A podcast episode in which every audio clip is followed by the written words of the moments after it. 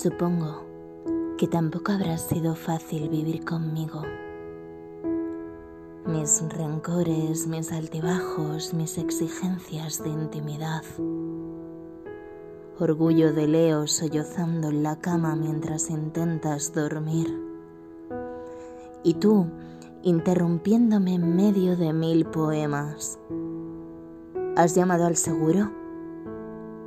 Esa vez que detuviste un poema a medio camino entre las colinas de Nebraska y Colorado, Odeta cantando, el mundo entero cantando en mi interior, el triunfo de nuestra revolución en el aire. Yo a punto de anotarlo y tú, y tú diciendo algo sobre el carburador para que todo se esfumara.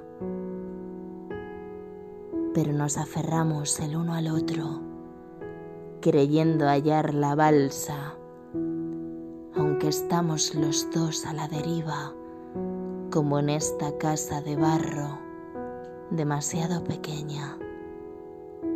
Las paredes polvorientas a nuestro alrededor, una fina lluvia de polvo contrarresta el alto, puro aire y machaca nuestras fosas nasales colgamos nuestras fotos de los múltiples mundos, colas de Nueva York y pósters de San Francisco, colocados los platos japoneses, los cuchillos chinos, martillean diminutas telas indias sobre el adobe.